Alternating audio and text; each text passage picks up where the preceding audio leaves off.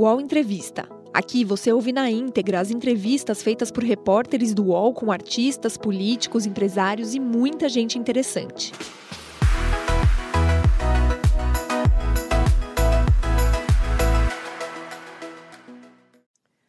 Olá, bom dia. Agora 10 horas 3 minutos. Estamos ao vivo aqui pelo canal UOL. Esse aqui é o UOL Entrevista, nosso espaço de conversa, de reflexão, de entendimento sobre as situações, diversas situações do nosso país e do mundo.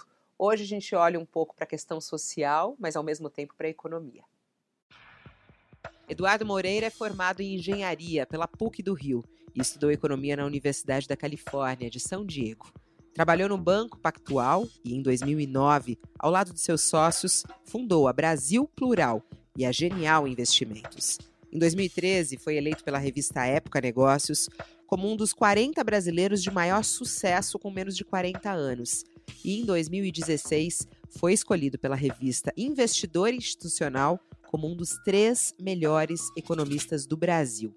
Escreveu 10 livros, se formou como roteirista em Nova York e foi o primeiro brasileiro a ser condecorado pela Rainha Elizabeth em Londres.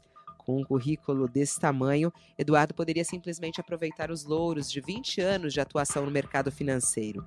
Mas é aí que a história toma outros rumos.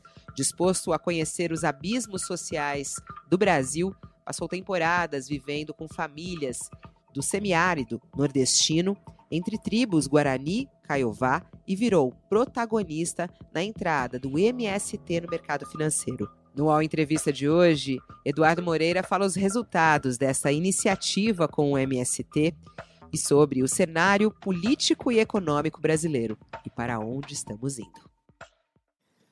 Comigo nessa entrevista, Josias de Souza e Leonardo Sakamoto. Olá, Eduardo. Bom dia, seja bem-vindo aqui ao UOL Entrevista. Um prazer ter você aqui no nosso espaço. Olá, Fabiola, Leonardo, Josias. Prazer enorme estar aqui. Eu que sou um espectador diariamente do programa, estar aqui é muito legal. Olá, Sakamoto. Bom dia para você. Bom dia, Fabiola. Bom dia, Josias. Seja bem-vindo, Eduardo. Olá, Josias. Bom dia mais uma vez para você dia, Fabiola Sakamoto. Um prazer ter o Eduardo aqui conosco. Vamos em frente. É curioso que sempre a gente marca o UOL Entrevista, quando a gente vai ver, é, casa tanto os assuntos mais quentes do dia, é justamente com uma pessoa que a gente é, marcou, né? É, você, você até mesmo brinca né, nas suas redes sociais que você é formado em engenharia, mas é, é considerado aí um dos maiores economistas do Brasil, porque tem essa especialização em economia e atua né, nessa área econômica. Então, é, muitos assuntos econômicos hoje aqui, Eduardo. E eu queria logo começar por uma questão que eu acho que você tem bastante propriedade a, a falar, que é em relação à reforma trabalhista, né? É, hoje até está como manchete principal nossa aqui, desde o início da manhã no UOL, uh, uma decisão do PT, tomada uh, lá justamente no encontro que eles tiveram ontem, no diretório, falando da revogação da reforma trabalhista que aconteceu no Brasil, que ela é comemorada por alguns, criticada por outros, mas é um assunto polêmico das eleições. O que, que você acha? A reforma trabalhista precisa ser revogada no Brasil, Eduardo? Eu acho que primeiro, Fabiola, a gente tem que é, qualificar essa discussão. Né? A discussão, quando ela acontece assim, através dos portais, dos discursos, da, da grande mídia, ela acaba sendo uma discussão que fica, por exemplo, nos agregados econômicos, nas, ah, o PIB subiu ou caiu, né? E às vezes dentro do PIB você tem um monte de coisa que mudou e o PIB continua 1% de alta, né? A expectativa, mas a expectativa do crescimento do agronegócio caiu pela metade, da indústria saiu de retração para é, expansão, etc. Mas a gente está ali discutindo que o PIB não mudou. E mudou tudo. Em relação às reformas, é muito parecido, né? Fica parecendo que você tem um time que é a favor da reforma e um time que é contra a reforma. E aí, se você começar a apertar, Aí o pessoal que se acha mais sofisticado ali no assunto, que acha que vai um pouco mais fundo, fala assim: não, eu sou a favor da reforma, porque no, no, Brasil é uma confusão você contratar alguém, em qualquer lugar do mundo é super simples. Aí o pessoal que é contra a reforma fala assim: não, eu sou contra a reforma porque no Brasil os trabalhadores é, eles é, sofrem condições de trabalho onde em poucos lugares do mundo é, eles sofreriam, né? E está todo mundo certo, né? E se você for até nesse primeiro nível da discussão, você vai falar, mas calma aí, eu concordo com um com o outro. Até agora não consegui escolher meu time, né? E a verdade é que você tem é, um pano de fundo que é uma mudança estrutural das relações de trabalho e do tipo de trabalho. Vamos olhar para trás, né, algumas décadas atrás, o setor né, da indústria era quem carregava né, o crescimento econômico. Hoje é o setor de serviços no mundo inteiro. As características dos dois trabalhos são diferentes. E no setor de serviços, essa mudança tecnológica vinha é, fazendo esse, enfim, setor mudar bastante. E aí a pandemia acelerou essa mudança absurdamente. E aí você tem que ter é, novas é, leis que tornem, número um, mais eficientes né, é, esse, essa relação de trabalho, mas também, do, número dois, protejam trabalhadores e trabalhadoras para coisas que a gente não poderia pensar, né, para perigos que a gente não poderia pensar é, há algumas décadas atrás? É claro que deveria. Então você deve ter uma reforma no sentido que uma casa né, deve ser reformada, deve ser modernizada, deve ser atualizada. É claro que deve ter. Agora, essa reforma significa simplesmente simplificar né, as relações de trabalho, aí eu já não concordo, e eu acho um absurdo. E eu acho que nessa, nessa é, urgência é, de simplificar essas relações de trabalho, a gente acabou é, tirando direitos ou diminuindo direitos de uma população que já é extremamente privada de uma proteção em todos os sentidos no trabalho que ela executa. Vamos lembrar, vamos lembrar que a gente está falando de um país, veja bem, Josias e Léo Sakamoto, dado do, daquele boletim da desigualdade das metrópoles, que é feito todo ano. Do ano passado, no meio da pandemia, a renda média do trabalho, tá? a gente está falando de renda do trabalho, dos 40% mais pobres do Brasil, 40% se você levar para essa região metropolitana, se levar para o Brasil inteiro, são 80 milhões de pessoas. É uma Alemanha. Caiu durante a pandemia de 250 reais para 150 reais. De 250 para 150 reais. A gente está falando de uma renda por ano que é menor do que a renda do Haiti, que é menor do que a renda da República Democrática do Congo.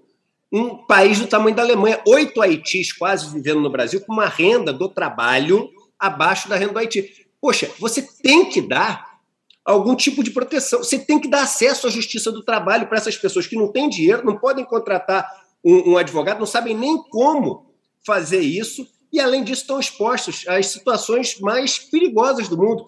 Josias e Léo, não vou me estender, vou passar a bola para vocês depois, para isso aqui virar um diálogo, eu gosto de falar muito mesmo, mas a gente mora num país onde as empregadas domésticas ainda trabalham de segunda a domingo, dormindo na casa. O apartamento já vem com depósito de empregada, porque não é um quarto de empregada, muitas vezes sem, sem janela. E ela está à disposição do patrão ou da patroa de seis da manhã à meia-noite, a maior parte das vezes na informalidade, muitas vezes ganhando menos do que o salário mínimo. E pode. Isso é, é assim, é, não é que é parecido com escravidão, isso é a escravidão em 2022.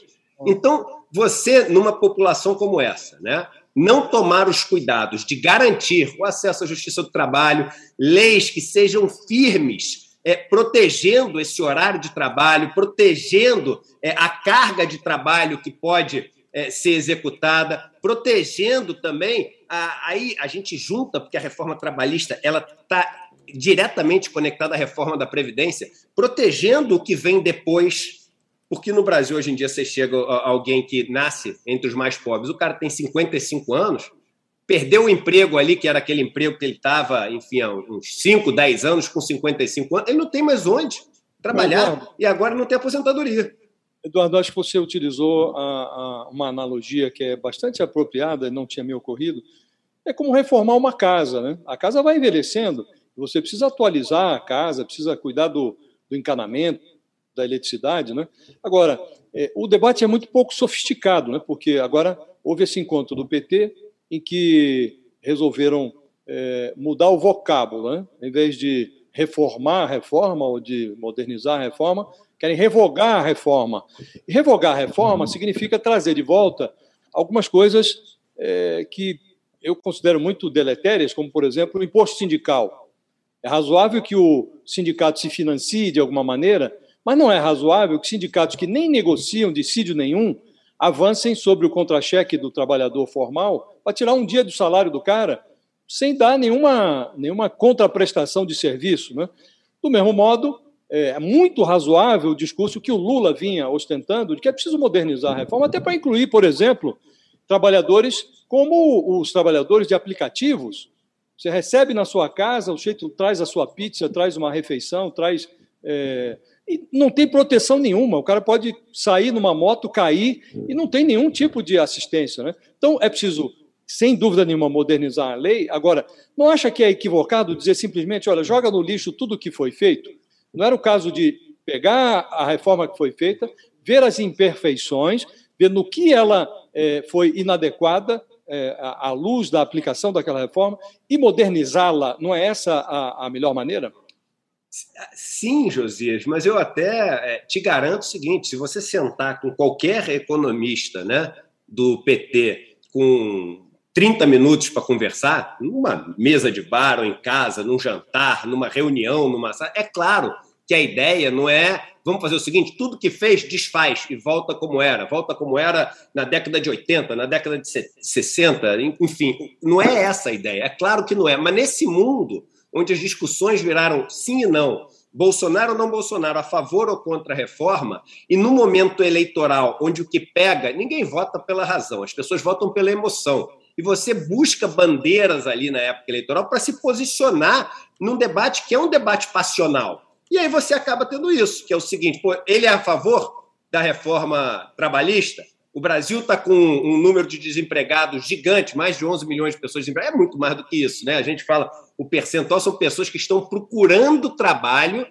e não acharam. E aí você tem a confusão da pandemia, um monte de gente deixou de procurar trabalho, o desalento, que é o que a gente chama, cresceu muito, um monte de gente está na informalidade, em subemprego, né? Então não está ali como desempregado, mas tem um emprego que, enfim, mal paga a passagem que ele gasta para ir para o emprego e não consegue comprar nada, mas também não está como desempregado. Mas você vê essa população assim que tem esse como maior problema do país hoje, que fala o seguinte: olha só, eu sou contra aquela reforma.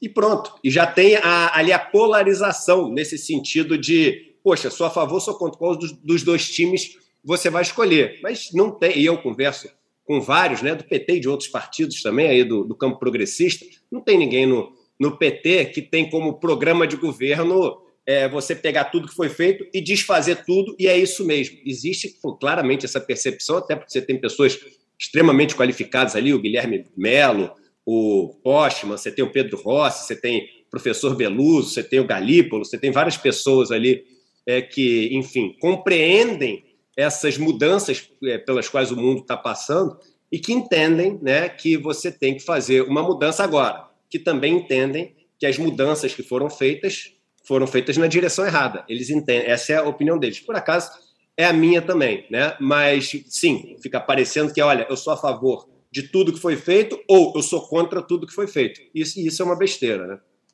Eduardo, um dos pontos, eu conversei com algumas pessoas do Diretório Nacional do PT e teve muita gente que falou que não foi coincidência o momento em que aprova-se Alckmin na chapa e o momento em que se vota, inclusive, a troca do, do termo reforma por revogação, né, num sentido, inclusive, de dar um recado, né, uma sinalização de que, para a base sindical, para as alas né, do PT que defendem essa discussão, de que o partido não irá abandonar essas pautas né, com a nova aliança né?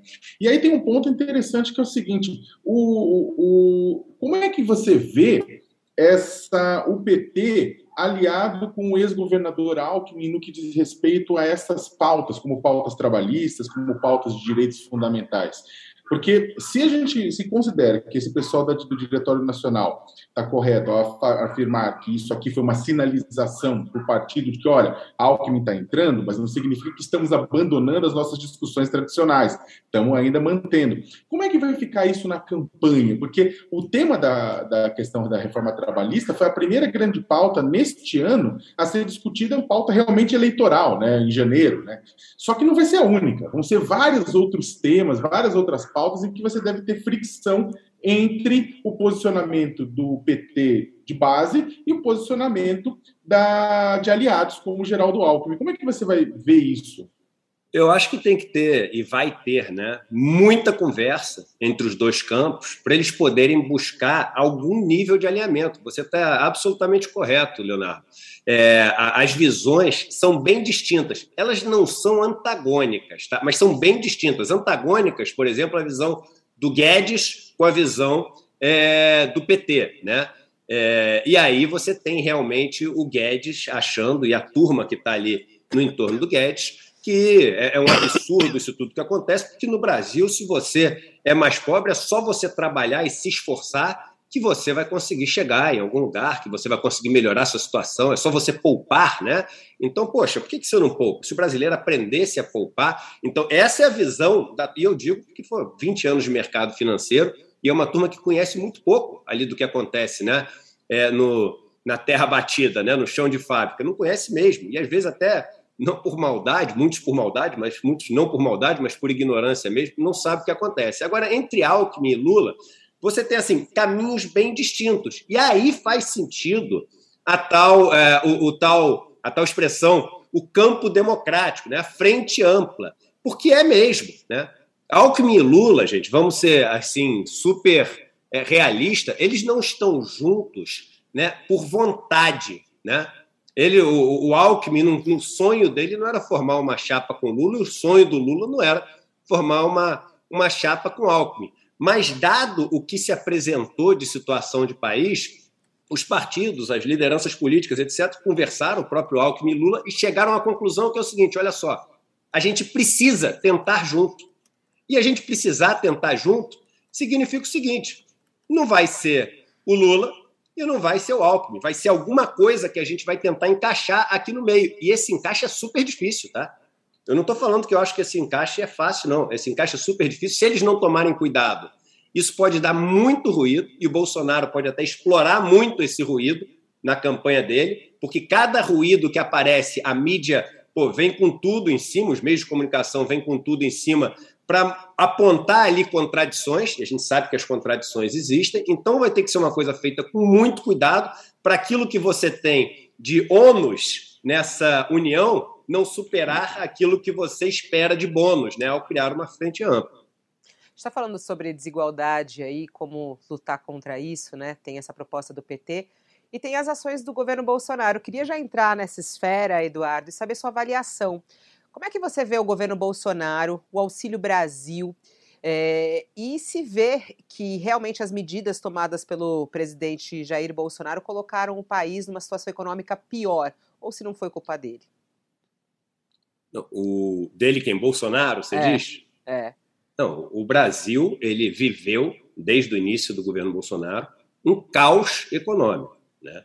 Se você for olhar em termos de qualquer variável, o Brasil ele está entre os piores do mundo ou o pior do mundo. Esse ano a ONU soltou um relatório no, no começo do ano com as previsões, é o mais recente que tem, com as previsões de crescimento para o ano. Né? São 180 países, 180 países estudados.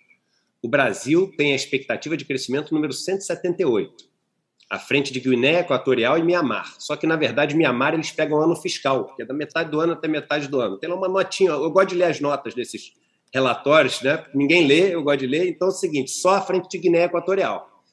Se você pegar, por exemplo, Turquia, que é um exemplo que você vê vários economistas né, que defendem o, o Guedes, falando, Turquia, se o Brasil fizer isso que eles estão falando, a gente vai virar uma Turquia. Turquia realmente tem uma inflação que agora passou a ser um pouco maior do que a do Brasil, se você pegar desde ali de 2019, porque caiu é, juros ao invés de subir juros.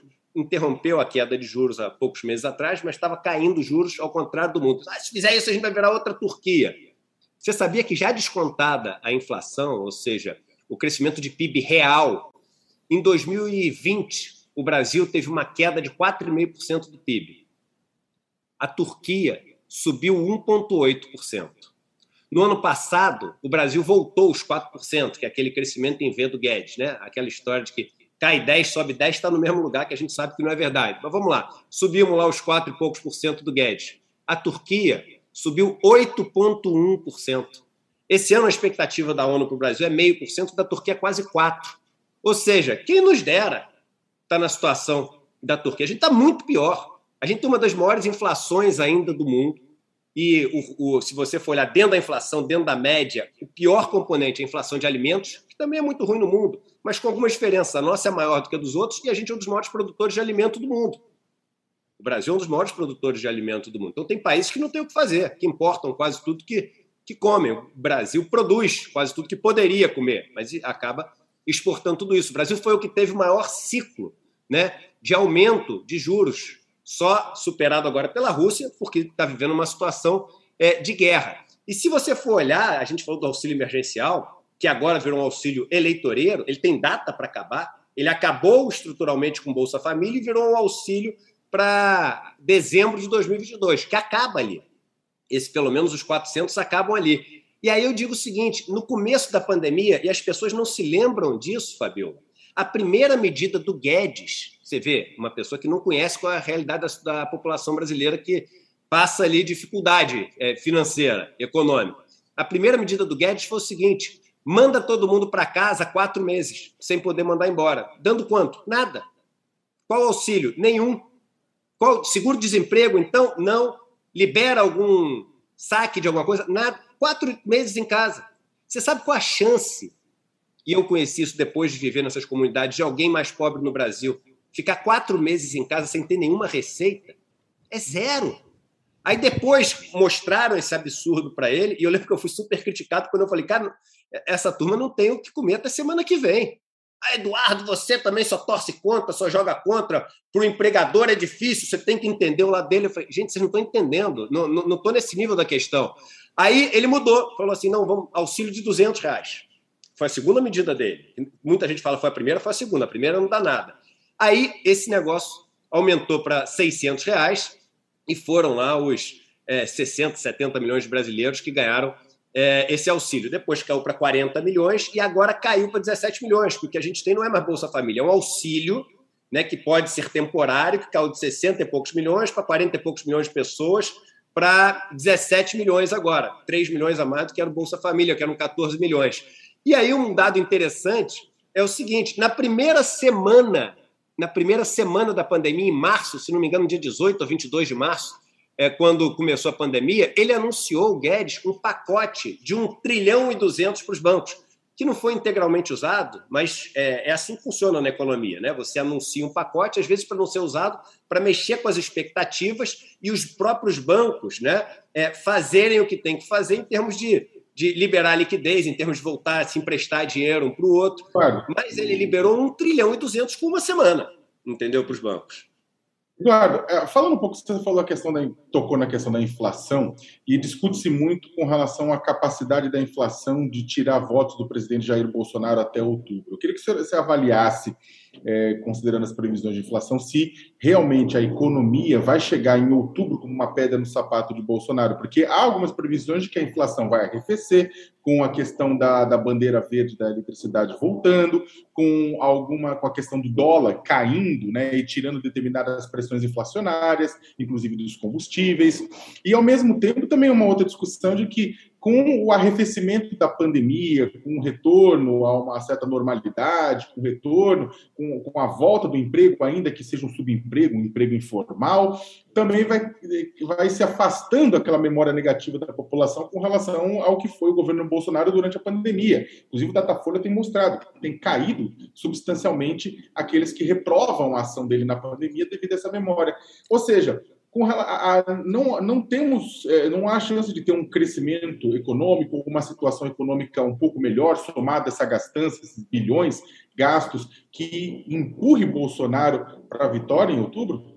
Sem dúvida, e você tocou agora na principal carta que existe debaixo da manga do governo. E o governo sabe disso e ele já tem um discurso preparado ali para os meses anteriores à eleição. Economia é expectativa, né?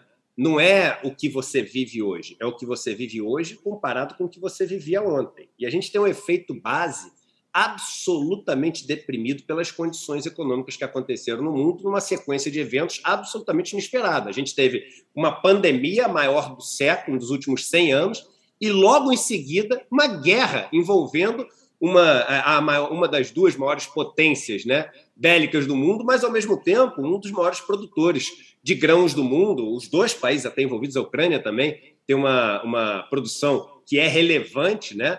É, de grãos no mundo e que impacta alimentos, que é a inflação que mais estava subindo, e aí, de repente, você cria no começo do ano a tempestade perfeita para as pessoas projetarem um, assim, um desastre, um caos, o Armagedon é, econômico.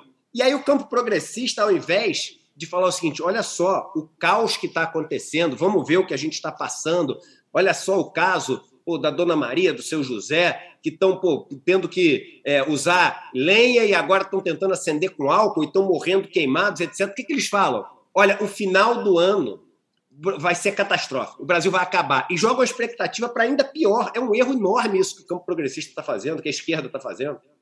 Porque provavelmente, e muito provavelmente, as coisas no final do ano vão estar melhores do que estão agora. A gente está com pandemia e guerra. Inflação no maior nível dos últimos 40 anos nos Estados Unidos, na Inglaterra, nos últimos, dos, dos últimos 30 anos. E essas coisas, os governos estão agindo, estão subindo suas taxas de juros, estão usando os instrumentos que têm para poder conter isso, estão liberando reserva é, estratégica de petróleo, etc. E aí, quando você começa a baixar, a gente vai chegar no final do ano, ainda, isso é uma certeza, com uma situação caótica da economia brasileira. Ainda vai ter um desemprego muito grande, a renda ainda vai estar extremamente deprimida, as condições de trabalho vão estar muito ruins, a maior parte dos trabalhos que vão estar sendo gerados vão ser trabalhos informais, é, subutilização, etc. Mas você vai estar melhor do que o que foi previsto agora. E aí o que, que o Guedes vai falar? Eu já estou dizendo para vocês, o UOL, programa super assistido, vocês gravam o dia aqui, compara quando o Guedes falar. Ele vai falar o seguinte: está vendo? Eles previram o pior e o pior não aconteceu. Eles previram que o mundo ia acabar, mas aí só um último ponto, José, acho que esse ponto é importante. Aí ele vai falar o seguinte, que aí é o discurso. Ele vai falar o seguinte: a gente fez o mais difícil, a gente fez o impopular, a gente fez as reformas, a gente fez o ajuste, a gente subiu os juros para poder segurar o caos. Agora a gente precisa de mais quatro anos para te entregar os resultados. E aí as pessoas vão, enfim, vão cair, que é um discurso parecido com o que o Fernando Henrique fez em 98. A gente está falando de um ponto crucial, né? porque nós estamos lidando com um governo que terceiriza todas as culpas. Né? A culpa pela, pela dificuldade econômica é dos governadores, dos prefeitos que mandaram ficar em casa, a culpa do, a, da alta da inflação é da guerra, está a 10 mil quilômetros. Agora, eu queria que você fizesse uma análise. O que é que nós temos hoje de responsabilidade do Paulo Guedes e o que é que é responsabilidade da pandemia, da guerra? Porque o Paulo Guedes, às vezes, passa a impressão de que ele quer viver num mundo de professores da Universidade de Chicago, né, onde ele se formou. Mas ele está vivendo numa Brasília que se parece muito com outra Chicago. Né? A diferença é que não tem só um Al Capone, tem um monte hoje. Né? E as reformas dele, elas sobrevivem só no gogó. Né? Se você analisa, mesmo você discordando do Paulo Guedes, você analisa o que ele propunha, ele não fez nada, ou quase nada, ele não, reform, não privatizou nada, ele não, não resolveu o problema de déficit que ele disse que ia resolver no primeiro ano, a, a responsabilidade fiscal virou uma prioridade de, de gogó. Né? Então, eu queria que você analisasse o que é responsabilidade do Paulo Guedes e o que é terceirizável, o que é o que vem de fora ou o que é, é, é fruto da pandemia. Olha só, Josias, é, é, total tá, a responsabilidade do Paulo. Eu acho o Paulo Guedes o pior ministro da economia, e não falo isso passionalmente, não. O pior ministro da economia que o Brasil já teve, por dois motivos. E você tocou num ponto aqui, de, ali tangenciando, mas para mim é super importante, que é esse lance da, da fala dele, né? Porque o Paulo Guedes, além de ter feito um mandato, e já, já vou falar sobre isso, muito ruim, ele é, não foi capaz de entender o sofrimento pelo qual o país estava passando. Ele entrava no meio do caos, a gente com quase 5 mil pessoas morrendo por dia no Brasil, e ele entrava falando: não, tá tudo bem, tá tudo controlado, isso pô, dá 5 bilhões que a gente resolve a pandemia, pô, e o filho da empregada doméstica e o filho do porteiro, e vão pegar resto de comida do restaurante para fazer programa social, e fazendo piadinha todo dia, e só se reunindo com a XP, com o Itaú, com não sei o quê, com os bancos, eu falava, caramba, onde é que está a humanidade desse cara? Não é possível você viver numa situação, e a gente viu vários, você estava falando de direita, esquerda no começo do programa, a gente, e de concordar ou não concordar com Guedes, a gente viu várias lideranças de direita no resto do mundo se humanizando completamente durante a pandemia. E falando o seguinte: olha só, é, pô, agora o momento é da gente ouvir também, porque as pessoas querem ser ouvidas quando elas estão passando pelo maior sofrimento da vida delas, quando elas estão perdendo os entes queridos. E ele não foi capaz de dar essa voz, de dar essa escuta. Nenhum dos dois, nem a voz, nem a escuta para essas pessoas. Então, eu acho que isso, isso é o detalhe de crueldade né, que torna ele o, o pior de todos. Agora, as medidas que ele tomou desde o começo não foram capazes de reaquecer as nossas é, micro, é, de fazer sobreviver as nossas micro e pequenas empresas. Né? Vamos lembrar que o Pronamp, aquele programa de ajuda, além de demorar para sair, quando você vai conversar com os micro e pequenos empresários, eles chegavam nos bancos, os bancos diziam que não tinham. E os bancos diziam o seguinte: olha só, eu só te dou crédito se você comprar o seguro garantia junto, que é proibido, era proibido pela lei. O banco chegava e falava: não, eu te empresto, mas nessa outra taxa aqui tinha teto. Você sabe, Josias e Leonardo, que eu liguei para alguns senadores, deputados, amigos meus, falei: pô, vamos passar uma lei que é o seguinte: o banco é obrigado, é obrigado a colocar na entrada da agência um banner daqueles que você imprime, né? Custa 200 reais para imprimir, só dizendo o seguinte: aqui tem Pronamp. É proibido emprestar a uma taxa acima de tanto, é proibido vender seguro garantia casado, é proibido negar não sei o quê, e o crédito é para tais grupos, etc., tais empresas. Eles falam, pô, é óbvio, isso é maravilhoso, custa 200 reais para um banco fazer isso, e vai ajudar todo mundo, eles não vão, mas enfim, ser negados, o banco não vai tentar se dar bem ali. Não conseguiram passar não conseguiram passar. E você sabe qual a única coisa que o Guedes está mostrando que foi o que ele conseguiu fazer, que o dívida, a relação dívida-PIB do Brasil caiu, né? E tem espaço para orçamento esse ano, porque as reformas abriram espaço, porque a austeridade fiscal já está mostrando seu efeito. É mentira! Você sabe qual foi o único fator que fez o Guedes diminuir a relação dívida-PIB e abrir espaço no orçamento esse ano? A inflação alta. Ou seja, o, o, erro do governo, porque a inflação no ano passado foi mais do que o dobro do teto que o relatório do Banco Central trazia em dezembro do ano anterior, que é onde ele prevê o que vai acontecer no ano, mais do que o dobro do teto. E ele dizia que a chance de extrapolar o teto para cima era 12%. De romper o teto para baixo era é, 20, acho que 20%, alguma coisa assim, ou 8 e 20. Ou seja, ele achava que era muito mais chance da inflação ser abaixo de 1,75 do que acima de 5,25 foi mais de 10. Para você ver como a turma está completamente perdida. Só que quando a inflação foi muito alta, como é que é reajustado o teto de gastos? É pelo IPCA. Então, o que, que aconteceu? Abriu espaço, que é o espaço que ele está usando para orçamento secreto esse ano e para auxílio emergencial, as duas principais moedas, para ele poder se eleger. E segundo, por que, que cai a relação dívida-PIB? Porque a receita que você tem de impostos é diretamente relacionada à inflação porque a receita, né, ela é o, enfim, um percentual do valor pelo que as coisas são vendidas. O valor pelo que as coisas são vendidas, o quanto ele cresce, é o que a gente chama de inflação. Então é direta a relação. A receita cresce diretamente com a inflação. Agora, a dívida não, porque tem um pedacinho da dívida, uns 30%, um terço mais ou menos, que é reajustada pelo IPCA. O resto não é ou é pós-fixada e aí a gente teve, praticou taxa de juros reais negativas, como o resto do mundo inteiro, então você vai comendo dívida com isso, ou é pré-fixada naqueles níveis onde você estava lá atrás, de 2% de dívida de, de, de, taxa de juros é, overnight, e mais para frente era 5%, 6%.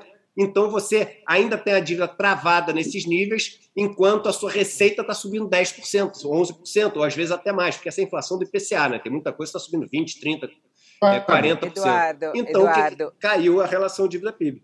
Falamos aí de é, Lula, Bolsonaro e também de Paulo Guedes. Queria falar de Ciro Gomes agora. É, o Ciro Gomes, que inclusive publicou né, que você é um grande amigo dele, uma das mentes mais brilhantes é, que ele conhece. Teu voto é de Ciro Gomes, Eduardo? Meu voto é contra Bolsonaro, Fabiola. É contra Bolsonaro. Se precisar votar em Lula contra Bolsonaro, você votaria? Não, precisar votar em Lula, não. Eu votaria em Lula com maior gosto também. Eu tenho uma relação ótima com o presidente Lula e acho que ele hoje reúne condições, inclusive, de liderança política essenciais, né? num, num parlamento dividido, numa sociedade dividida, é, relações internacionais super importantes no mundo onde o tabuleiro é, geopolítico está sendo absolutamente é, redistribuído. Então eu votaria no, no, eu votaria no Lula ou no Ciro Gomes com o maior gosto. E qual é a dificuldade de convencer Ciro Gomes e entrar é, em parceria com Lula? Você acha que existe essa possibilidade? Você que tem essa proximidade com Ciro Gomes? Eu, eu, tenho o telefone da assessoria dele. Eu deixo vocês perguntarem para ele, porque eu também não sei essa resposta. adoraria, eu adoraria saber essa resposta. Já perguntamos para ele aqui eu ao vivo, né, saber essa resposta. Mais de uma vez, inclusive. E aí ele é fala de um lado, e... fala de outro. Tem uma bronca ali de Lula, mas nesse momento. E me incomoda. Quer... Me incomoda esse, esse ataque no campo pessoal, sabe? Ele até parou um pouco esse ataque, né? Porque eu acho que assim a crítica da esquerda para a esquerda, né, é, ela é super válida. Né? Se você for ver, por exemplo, a, as discussões que existem nos Estados Unidos para definir qual vai ser a candidatura democrata, o bicho pega ali. O Bernie Sanders com Biden discutindo, você fala, esses dois não vão nunca apertar a mão na vida. Mas é uma, é uma discussão é, mais no campo pô, das ideias, das pautas, de quem está apoiando, com quem está articulado. Nunca vai para o seguinte: Ô Biden, seu salafrário, porque você não, não, não vai para esse nível nunca do pessoal. E é besteira o pessoal. Né? E eu tento até, quando eu critico Guedes, Bolsonaro, Salles, é, Damares, Sérgio Camargo, Ventralbe, toda essa turma que passou ainda está no governo, eu tento, e eu faço um esforço enorme, porque a nossa tendência é para o pessoal, é a briga de rua, é a briga de moleque, né? Não, eu tento sair e falar o seguinte, poxa, o que, que eles defendem? O que, que eles falam, o que, que eles fazem, né? Que eu sou contrário. E o que, que eu penso em relação a isso? Eu tento. Uma... Aí sim, aí eu sou é, super contundente, eu sou, às vezes, até assim, é, agressivo, né? Na crítica, mas a crítica ali a, a, a pauta, né? A causa. E como é que, né? e como é, que é? E o Ciro, às vezes, leva para o pessoal esse negócio e, eu acho é que não deveria, né? E como é que é dentro da sua bolha de economistas, é, de investidores. É, como é que é essa conversa, né? É, até hoje, com todo esse seu discurso que você fez até aqui, é muito interessante. Como é que é a tua conversa com eles? Como é que tem sido isso? Qual conversa? A conversa sobre a, a, a conversa sei, política. Eu tô brincando. eu, tô, eu tô falando qual conversa, porque hoje em dia é difícil ter, é difícil é ter conversa, né? Mas é, eu, enfim, eu, eu tento ter essa conversa. E tem um ponto que é o seguinte, Fabio. Eu, hoje, se você resolver assim, vamos fazer o seguinte, Eduardo, vou desligar aqui, a gente começa uma outra entrevista e você agora liga o personagem mercado financeiro. Tá? Eu te dou uma entrevista inteira, onde quando eu terminar, a turma vai falar: caraca, esse cara tinha que ser nosso ministro da Economia. Esse cara sabe das coisas. Porque eu sei o que a turma gosta de ouvir ali. Eu passei 20 anos né? É, fa falando, o, enfim, o que se fala, pregando o que se prega ali. E, e aí eu passei a ter uma outra visão de mundo, completamente diferente. Né? Então, recentemente, eu fiz um, um encontro aqui em casa para reunir né, pessoas do campo cultural, da Faria Lima, é, de sindicatos, é, de movimentos sociais da igreja, etc. Você conseguiu isso? Você conseguiu esse encontro? Eu consegui, porque alguns, alguns eu ainda consigo pensar, Josias, de cada uma das áreas. Né? E aí, na, quando eu fiz um encontro desse, chamei até um político, né? um político, enfim, é, importante para fazer parte ali do grupo. E aí olhei para as pessoas, olhei para o político e falei assim: olha, aqui tem um pedaço importante da solução, olhando para o político. A política institucional ela é super importante, mas eu queria falar para vocês que eu acredito que a maior parte da solução está do lado de cada sala. É a gente conseguir, poxa, de alguma forma, remar para um lado parecido. Tem um, tem um, um, ditado em inglês que fala o seguinte: doesn't matter how hard you roll if you roll in the wrong direction. Não importa quão forte você reme, se você estiver apontando para a direção errada. E pior, se está remando um loucamente para um lado e o outro loucamente para o outro, vocês vão morrer cansados e não vão sair do lugar. Então eu falei, a gente tem visões diferentes de mundo, até porque a gente tem, primeiro, é, a gente nasceu em lugares diferentes, ouviu histórias diferentes, leu livros diferentes e vive realidades diferentes. Então é impossível a gente ter a mesma visão de mundo. Mas vamos tentar, enfim, é, apontar para um lado parecido, aí o engenheiro falando, para a gente ter uma resultante de vetor que, que aponte para lá em vez de se anular, né? E, e, eu, e foi, foi maravilhosa a conversa, foi maravilhosa a conversa. Então acho que isso que a gente precisa um pouco, sabe? O UOL Entrevista volta já.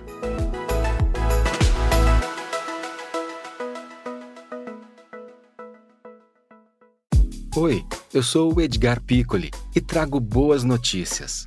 Isso, Trago Boas Notícias é um podcast original Spotify produzido pelo UOL para você se informar e relaxar. As histórias que eu conto aqui são de Ecoa, a plataforma do UOL por um mundo melhor. De segunda a sexta-feira, às seis da tarde, tem um novo episódio grátis no Spotify e no UOL. Dá também para baixar e ouvir offline, quando você quiser. Eduardo, dentro da. Você falou com relação a conversar com a sua bolha, tentar fazer pontes, etc. Agora, tem um ponto que, inclusive, é, é uma das discussões que foram travadas durante a pandemia como uma das saídas para ajudar a conseguir caixa para a reconstrução do mundo pós-pandêmico, que é a questão da, da contribuição dos ricos nesse processo né? Ou seja, que a contribuição dos mais ricos, dos super ricos, né, deveria ser muito maior do que hoje. A gente tem, inclusive, é, grupos de milionários, de bilionários, de multimilionários no mundo pedindo, nos taxem mais, né? Aumentem nossas taxas, etc. E você já defendeu taxação de grandes fortunas, né? E outras ações nesse sentido, né? É, esse debate está totalmente interditado. A própria reforma é, tributária não saiu, né, do, do papel. E eu queria que você falasse um pouco. Você acha que há espaço espaço para esse tipo de ação no Brasil? E como é que você responde o pessoal que diz que se isso acontecesse, uh, o pessoal, os milionários iam fugir do país? Eu adoro essa. Ah, porque o Gerard Depardieu na França tirou dinheiro da França quando vocês botaram imposto sobre... É tão raso, novamente, Josias, é tão raso e tão tosca a discussão, né? Lembra, compara, lembra o Mário Amato, né? Lembra é, o Mário Amato, lembra? Não, não lembro. O que, que ele falava? Mário Amato, quando o Lula estava crescendo na pesquisa lá atrás, não me engano, na época do Collor, de, ah, os empresários estão todos fugindo do país. embora. É, isso, é uma malu, isso é uma maluquice, porque vão, vão fugir para onde? O único lugar que eles vão fugir, eles já fogem, que é o paraíso fiscal. Veja que isso passou batido na imprensa, durou uma semana. O Paulo Guedes é o ministro da Economia brasileira, é aquele que tem que defender todo mundo, deixar os impostos aqui, investir no país, acreditar que pô, o modelo funciona. O cara tem 50 milhões de reais, essa parte declarada, a outra não dá para saber, nem se tem ou quanto tem, 50 milhões no paraíso fiscal. E a gente deixou passar batido. Mas veja, essa questão da, da reforma tributária, tributar os mais ricos, etc., ela é importantíssima, mas ela não é uma bala de prata. É outro erro também. Achar o seguinte: ah, vamos tributar as grandes fortunas, pronto, justiça social no Brasil, acabou a desigualdade. Não é assim. É muito mais do que é uma mudança estrutural. Agora, tem que ter? Tem que ter. Alguém vai fugir? Ninguém vai fugir. Veja, Josias, que a gente compara o Brasil com a França, né? Essa turma que fala que se, pô, na França um monte de gente saiu. Não é verdade que um monte de gente saiu na França, mas o cara sai da França para o país que ele vai de carro, é a mesma moeda, e você sabe quanto que é a média hoje em dia dos depósitos bancários de um ano na França? Se você aplicar teu dinheiro na França por um ano, você sabe quanto você ganha de rentabilidade? Mais ou menos? 1%. 1%. No Brasil, você sabe quanto você ganha de rentabilidade se aplicar o seu sem fazer nada? Um ano. Você ganha 12%. O que, que acontece? Na França, se você taxa o que o cara tem acima de 20 milhões de reais, né, porque esses, essas tarifas sobre grande fortuna são a partir de um determinado valor, a parte de baixo você não mexe, você está falando que é o seguinte: você come quase tudo o que o cara ganhou de dinheiro, que ficou parado no banco. No Brasil, Josias, se você comprar meio por cento, olha só que loucura, dessa turma, em cima do que ele tem de 20 milhões de reais, ele vai ganhar ainda 11,5% sem fazer nada. Em, em seis, sete anos, ele dobra o que ele tem com o imposto sobre grande fortuna, sem fazer nada. Por isso, até eu acho que o imposto sobre grande fortuna no Brasil tinha que ser uma alíquota. Existe uma, um trabalho é, legal para fazer isso, mas dá para fazer tinha que ser uma alíquota que fosse um percentual da Selic, que fosse 5% ou 10% da Selic. Porque não tem sentido você cobrar meio por cento de imposto sobre grande fortuna se a nossa taxa de juros for 50% em algum momento. Isso tá, é uma palhaçada, é uma brincadeira. Agora, se a nossa taxa de juros for 5%, aí você está falando, pô, eu estou comendo 10% né, do que a gente é, coloca aqui de rentabilidade para o dinheiro do cara que está financiando a dívida pública. Então, mas tem que ter alguma coisa. Agora, tem que ter um imposto de renda também que seja é, mais alto para as alíquotas maiores. Tem que ter um imposto sobre dividendo, sim. Ah, mas já pagou antes na, na, dentro da empresa. Mas no resto do mundo você paga dentro e fora para o cara ter um incentivo para ficar com dinheiro dentro da empresa. Porque senão todo dinheiro que cai na empresa ele tira, porque ele não paga imposto nenhum e sai do risco. O Brasil é o país das empresas pobres com os donos ricos. Quantas empresas você conhece? Empresa de aviação, empresa de um monte de coisa, que fala assim: empresa está quebrada, é, atolada em dívida, não sei o quê. Aí você vê o, o dono chegando de jatinho, num iate enorme, comprando casa em Saint-Tropez. E é isso mesmo, porque tudo que o cara tem de dinheiro ele tira, para não responder ali pela, Eduardo, pela empresa. E, e você acha que num eventual governo Lula eles vão vir com isso ou não? Com a taxação das grandes fortunas? É, teria coragem para isso? Um tem espaço para isso? Eu acho que se vier, vem com pouco, Fabiola. Eu acho que assim, os ganhos que a gente vai conseguir estruturais, paradigmáticos, numa mudança de governo que eu espero, né, para hoje em dia mais provável Lula-Alckmin, eu acho que esses ganhos, é, eles não vão ser os ganhos, pelo menos que eu sempre sonhei, mas que o campo progressista sempre sonhou, porque o maior ganho agora é interromper a destruição de Bolsonaro. Esse é o ganho que se busca agora. Para buscar o maior ganho nesse campo, não existiria aliança Lula e Alckmin. Existiria Lula disputando com Alckmin, disputando com Bolsonaro.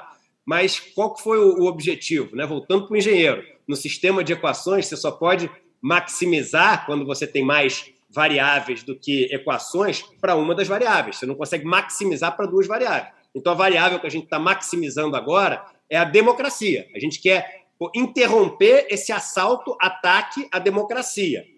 A gente consegue maximizar isso e maximizar essa mudança que traz justiça social, justiça tributária. É, não dá, não dá. Então, sendo realista, eu não acho que a gente vai fazer as mudanças estruturais que esse país é, sempre sonhou, o campo progressista. Posso estar errado, adoraria estar errado, nesse sentido. Então Ô, a gente tem que desistir é... mesmo, né? Porque essa que é a questão. Não, né? tem, que come... tem que começar. Lao Tse, né? Vamos falar frase de caminhão, né? É, tem, frase de... tem muita frase de caminhão que é boa. Lao Tse falava o seguinte: não, Lao Tse não é frase de caminhão, ele é um, enfim, um cara com o taoísmo importantíssimo, mas a frase está é. sempre em de caminhão. Uma grande caminhada começa, começa o primeiro, primeiro passo. passo. Não é isso? Então, o primeiro passo, o primeiro passo é interromper o, o, pô, o abutre do, do Bolsonaro. Eu estou usando uma palavra forte porque é muito o abutre me vem muito à cabeça. É aquele que vive, né, da, da, carniça, vive ali da morte, vive dos restos e se alimenta, porque Bolsonaro se alimenta Agora, dessa destruição. Agora, Eduardo, eu imagino que você deve ouvir nas suas bolhas ali do, dos economistas, dos milionários e dos investidores. Ah, mas toda a corrupção que o Lula cometeu, é, o roubo dos cofres públicos, o roubo da Petrobras e tudo mais. O que, que você responde para eles, hein, Eduardo, quando eles falam isso? Como é que você apoia é, uma candidatura do Lula é, diante de tudo que eles fizeram no país? O que, que você responde? Você sabe, hoje, é, esse, essa essa linha de ataque diminuiu muito por conta da aliança do Bolsonaro com Valdemar da Costa Neto, com Ciro Nogueira, com essa turma toda. Mas você sabe que uma das coisas que eu mais é, usava para responder, eu falava o seguinte: olha, é, eu não sou a pessoa ideal né, para analisar o que Lula fez de certo ou de errado, etc. Mas vamos falar da condenação dele, né, o triplex e o sítio de Atibaia. Eu falo assim, meu irmão, você jura que você acredita que um ex-presidente da República, que saiu com a popularidade de Lula no mundo inteiro, que podia dar uma palestra por 100, 200 mil dólares a hora que ele quisesse e dava várias, né? que era chamado para, enfim, participar de todos os debates do mundo. Você jura que você acha que ele comandou todo esse esquema de corrupção que você está falando em troca da reforma de uma cozinha no sítio do amigo? Você jura que você acredita nisso? Que ele se vendeu? Porque eu imagino um vereador de uma cidade pequena se vendendo por uma reforma na cozinha, né? Dele, nem da, da, da outra casa que visitar. Agora, será que o, o Lula ia se vender por conta da reforma na cozinha? Então, eu só acho o seguinte: a gente acaba, né? Mas é aí os casos do sítio de Atibaia. Então vamos discutir só para ver se tem sentido. Agora, existe coisa a ser criticado a, a, ao PT? Claro que existe. E ele vai ter as respostas. E esse é o bom debate. Mas por que, que você estava junto com Eunice? Por que, que você estava junto com Guedel? Por que, que você estava junto com, sei lá, o, a turma que, enfim, naquela época estava envolvida. No, por que, que o Eduardo Cunha chegou a ser aliado? Por que, que o Temer foi vice? Então, esse é um debate bom. E eles vão falar, não, porque no Brasil, Eduardo, são 33 partidos. Você está tudo fragmentado, você não governa sem o apoio político, mas aí você vai falar, mas vem cá, e esse negócio não tem nenhum tipo de amarra, então vale tudo? Falo, não, até tem, mas a gente estava aprendendo. Aí é o debate bom, entendeu, Fabio? Josias e, e Leonardo? Esse é o debate bom, que não é o debate pessoal. Agora, esse debate de tipo assim, ah, a cozinha do, do sítio, esse eu acho uma, uma besteira enorme, entendeu? E, e isso só mostra que a pessoa está desqualificada para fazer esse debate maior que é a corrupção estrutural. A corrupção estrutural, quando a gente fala de corrupção estrutural, tem que falar da corrupção desses caras da Faria Lima. Para mim, a maior corrupção que existe no país hoje em dia é a corrupção do mercado financeiro. Eu vou fazer uma pergunta aqui para vocês. Se um menino hoje chega no caixa eletrônico ali, do banco do. É, qualquer um desses bancos que tem caixa eletrônica, você pode pedir o crédito ali na hora, que ele cospe ali a nota de 100 reais. Isso, um amigo meu mandou, o recibo, até um empresário famoso aqui no, no Brasil, e depois todo mundo começou a me mandar. Se ele pegar 100 reais emprestado, que era um menino na frente dele de 18 anos que tirou os 100 reais emprestado e não pegou o recibo. E aí ele pegou o recibo e olhou de curiosidade. Você sabe quanto que era a taxa de juros ao ano? 967%. Aí eu vou te fazer uma pergunta, Josias, não é pegadinha show do milhão, é brincadeira retórica, tá? 100 reais. Não, porque hoje em dia está cheio de pegadinha na internet e que é uma covardia você fazer isso num negócio ao vivo e você se preparou, a pessoa não se preparou. Você fez a conta, a pessoa não fez. Você olhou no Google antes, a pessoa não olhou, né? É uma covardia fazer isso. Mas você pega 100 reais emprestado, taxa real do Brasil hoje. Você sabe em cinco anos, se você não pagar quanto você deve? Léo, Fabiola e Josias. Na cabeça de vocês, pense o número, quem está nos assistindo, pense. 100 reais emprestados no caixa eletrônico um jovem pega e esquece de pagar. Em cinco anos, ele está devendo 14 milhões de reais. 14 milhões de reais. Aí eu pergunto: isso não é corrupção?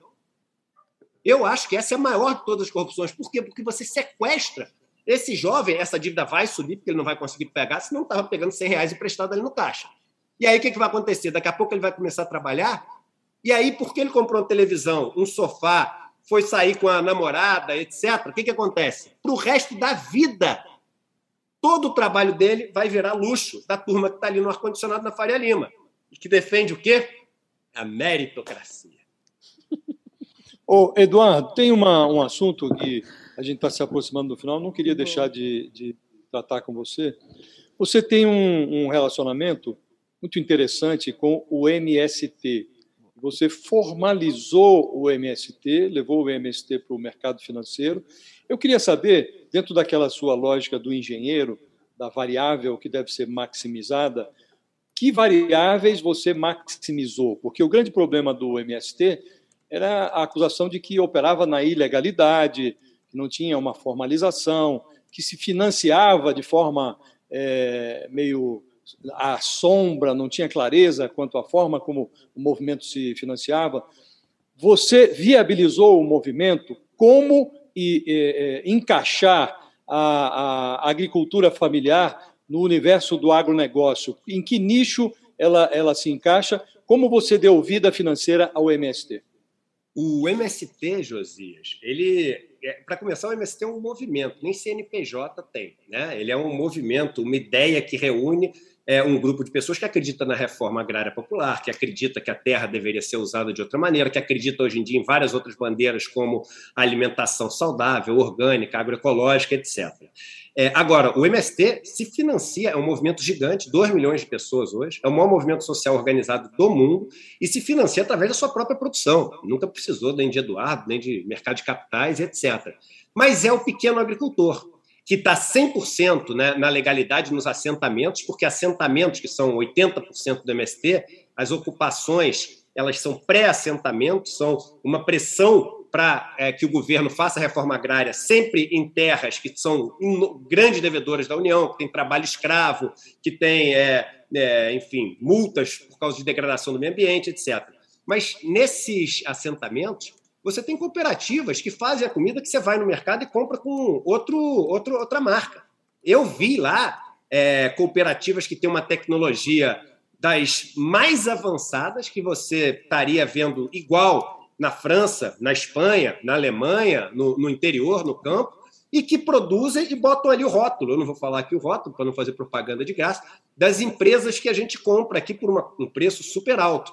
O pequeno agricultor no Brasil, ele põe boa parte, tem até aquele dito, né, que não é exatamente 70%, né, mas põe, põe 70% da comida que a gente tem na nossa mesa. O problema é que ele se financia numa taxa muito mais cara, Josias, porque ele não tem relação com o banco, ele não tem o patrimônio pessoal que serve como lastro e garantia para pegar o empréstimo, e a operação pequena dá o mesmo trabalho que a grande. Então, o que, que o banco fala? Eu vou fazer o seguinte: eu vou cobrar caro desse cara para poder justificar atender o cara pequeno. Eles sempre se financiaram, o, o pequeno agricultor, não estou falando de MST, em programas governamentais, porque ele emprega muito mais, ele tem uma relação com o campo muito mais saudável do ponto de vista da relação com a terra, usa menos agrotóxico, até porque você não tem escala para usar tanto agrotóxico. Então, é importante até você ter uma, um, um, um, equilíbrio entre as, duas, entre as duas práticas, sabe? Porque um você vai ter volume, mas no outro você vai ter esse cuidado com a terra, alimentação saudável, etc. Mas as pessoas falaram o seguinte: olha, o, o MST é um bando de terrorista que está fora da legalidade, etc. Aí eu falei, então vamos fazer o seguinte: vamos imitar o que o Banco Triodos faz na Europa. O Banco Triodos ele faz a seguinte pergunta para as pessoas: o que, que você financia com o teu dinheiro? Seu dinheiro está no banco, no CDB, numa LCA, numa LCI, é, no fundo, mas você não sabe onde o seu dinheiro está parando, para onde ele está sendo emprestado. E essa é a maior fonte de recursos que a gente tem no Brasil hoje, muito maior do que o orçamento público. São 4 trilhões e meio de reais das pessoas investidas nos bancos. Só que a pessoa não escolhe para onde vai, ela dá uma procuração para o banco. Ele que escolhe, os bancos no Brasil que escolhem hoje para onde a gente vai crescer quem vai pegar o dinheiro emprestado e a quanto vai pegar. E aí o pobre pega mil por cento, como eu falei, e o rico pega a taxa ali, igual a Selic. Então, o que, que a gente fez nessa operação do MST? A gente falou o seguinte: poxa, vamos falar para as pessoas que elas têm uma opção de emprestar dinheiro para cooperativas do MST que produzem leite, mel, grãos, etc., derivados. E aí é, essas pessoas vão saber quais são as cooperativas. A gente vai fazer através de um instrumento é, que a CVM tem que analisar e aprovar. São 700 páginas o documento para ela aprovar. Você tem que Você fazer tem, todos. Jeito, eu, investidor, quero investir numa cooperativa Isso. do MST Para onde eu vou? Eu vou no banco? Eu vou na cooperativa Aí, direto? É, essa foi, não, essa foi uma operação exatamente para você ir a mercado.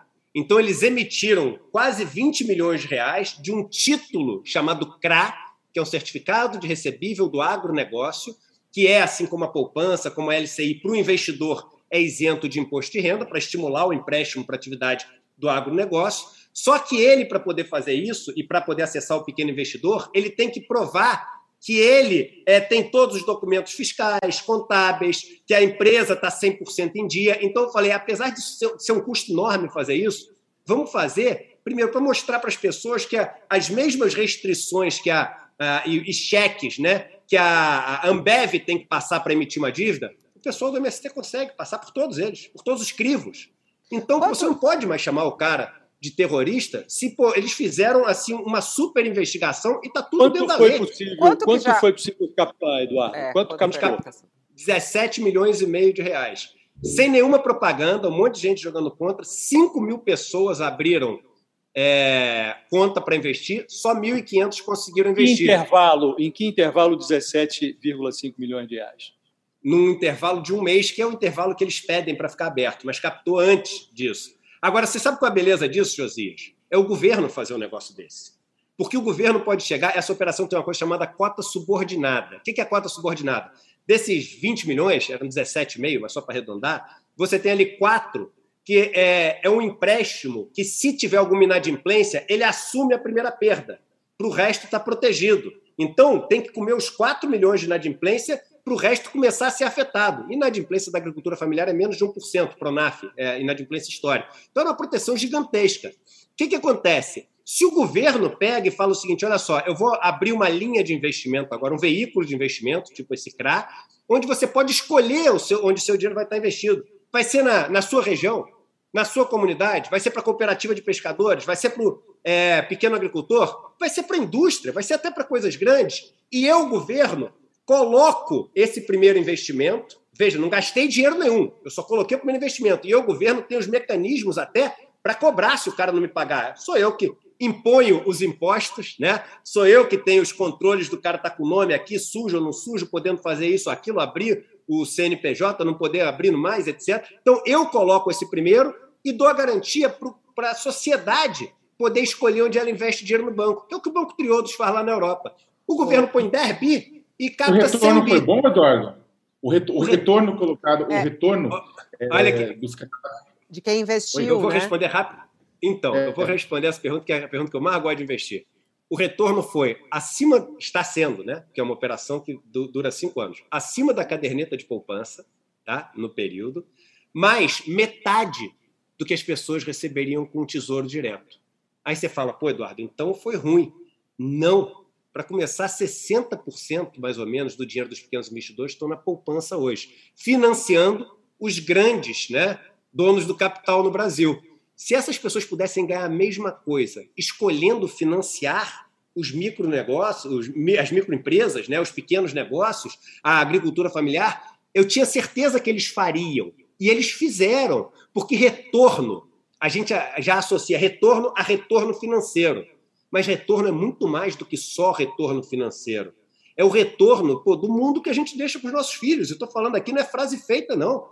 Pô, qual o retorno que você tem quando você compra qualquer arroz? quando você compra uma mesa e essa mesa vem de um desmatamento de uma terra que vai ser grilada é, na Amazônia, que depois vira queimada. Qual o retorno? O retorno é só o 10 virou 12, 20%, né? com um mundo que está destruído? O retorno é muito mais do que isso. E essa é uma tese. Tem pessoas que podem falar, Eduardo, isso tudo papinho, e retorno é o retorno mesmo financeiro e o mercado, a mão invisível, se ajusta. Eu não acredito nisso e, pelo visto, na operação, graças a Deus, muita gente também não acreditou e financiou o pequeno agricultor com uma taxa que é abaixo da taxa que o grande se financia. Ô, Eduardo, tem muita gente querendo investir agora. aqui, é, ó. Mas foi? Tem, tem é gente aqui mandando mensagem. Olha, não, o Eduardo conquistou a nossa audiência. Tem gente querendo votar no Eduardo. Você não é candidato a nada, né, Eduardo? Nada, nem você. Não, nem você. tem gente querendo nem. A cargo, como... Nem a cargo em ministério e não sei. Nada, nada, nada. É, tem gente querendo você como ministro, tem gente querendo você aqui como colunista nosso no UOL, tem gente pedindo isso aqui também. É, o Eduardo, mas e falando do investimento, a partir de quanto a pessoa pode investir comprando esse título e exatamente onde ela faz? Você, você explicou é, exatamente quando, onde ela faz isso, como? Rapidamente aqui para gente entender. É, essa operação não tem mais para fazer, porque assim, ela Já foi. fez foi uma operação que foi aberta, foi hum. emitido. Hum as pessoas podem operar no mercado secundário, mas como para mercado financeiro 20 milhões é muito pequeno, você não tem muita liquidez ali no mercado secundário. Então tem que esperar o próximo lançamento né, de títulos como esse. E só dizendo o seguinte, eu não poderia né, é, ser colunista aqui do UOL, porque dá uma olhada, Josias, Léo Sakamoto, Fabíola, não tenho, não tenho naipe, não tenho gabarito ah, para estar aqui não, de jeito nenhum. Não vem com essa não, não vem com essa não.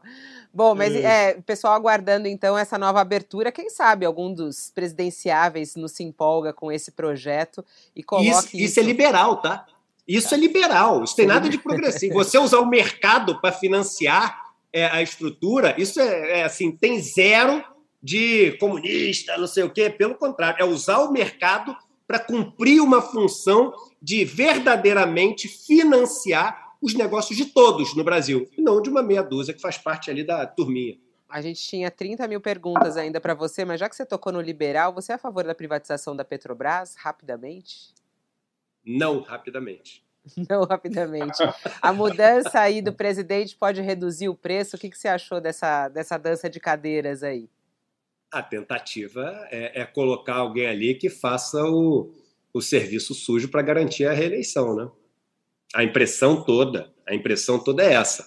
O antigo não, não, não passou no crivo, agora esse novo, em tese, esse novo, um cara, o outro era mais um, um cara de relacionamentos, etc. Até usam muito o termo, né, lobista, né? É, que, enfim, nos Estados Unidos se usa com muito mais naturalidade o termo lobista, né? No Brasil tem um monte de lobista, mas não pode chamar de lobista. E esse novo é um cara que, teoricamente, um perfil mais técnico. Eu não, não conheço pessoalmente, conheci agora. Tem um histórico até curioso, né? Ele é, fez toda a carreira dele, a maior parte da carreira dele, aprendendo sobre o setor de energia nos governos do PT, né?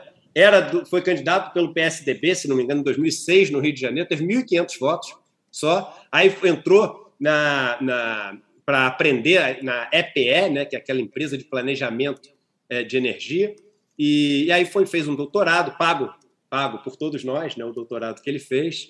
E aí foi subindo, subindo. Ali no governo Temer teve uma participação no programa Ponte para o Futuro e agora é chamado. Agora seria curioso ver um cara que fez o doutorado dele com dinheiro público privatizando dos nossos maiores ativos. Mas tudo bem, só para deixar uma pimentinha aqui no final. Eduardo Moreira, é uma honra ter você aqui nesse espaço. Acho que a gente conversou bastante coisa, deu para ver bem qual é o seu pensamento. É, parabéns pelo seu trabalho aí. A gente segue se falando. Obrigada. Tá ótimo. Fabiola, Josias e Leonardo, um abraço para todo mundo aí. Valeu, não gente. Não desliga ainda não, deixa eu dar tchau aqui para Josias de Souza. Tchau, Josias, até. Tchau, Fabiola, tchau, Sakamoto, tchau, Eduardo, muito obrigado, viu? Foi uma, uma, é. uma grande entrevista. E Sakamoto até daqui a pouquinho, hein, Sakamoto? Meio-dia a gente está juntos no All News. Até daqui a pouco, Fabiola, Josias, obrigado pela entrevista, Eduardo. Obrigada, Eduardo. Tchau, tchau. Assim a gente termina o nosso UOL Entrevista. Você que gostou aí, se quiser compartilhar nossa entrevista, né, tá, já está disponível aí no YouTube para você. Pode compartilhar também pelas redes sociais. Todas as terças e quintas a gente tem aqui entrevista ao vivo para você. E a gente, inclusive, toda segunda, perdão, toda segunda e quinta-feira a gente tem entrevista aqui ao vivo no UOL Entrevista nesse horário. Aliás, já trago para você também a notícia. Na segunda-feira a gente começa a nossa rodada de entrevistas com os pré-candidatos à presidência da República. Na segunda-feira, conosco aqui nesse horário, Simone Tebet. A gente te aguarda para essa entrevista. E logo mais ao meio-dia, eu, Joel Pinheiro da Fonseca e Leonardo Sakamoto no All News. Até daqui a pouquinho. O UOL Entrevista e outros podcasts do UOL estão disponíveis em uol.com.br/podcast. Os programas também são publicados no YouTube, Spotify, Apple Podcasts, Google Podcasts e outras plataformas de distribuição de áudio.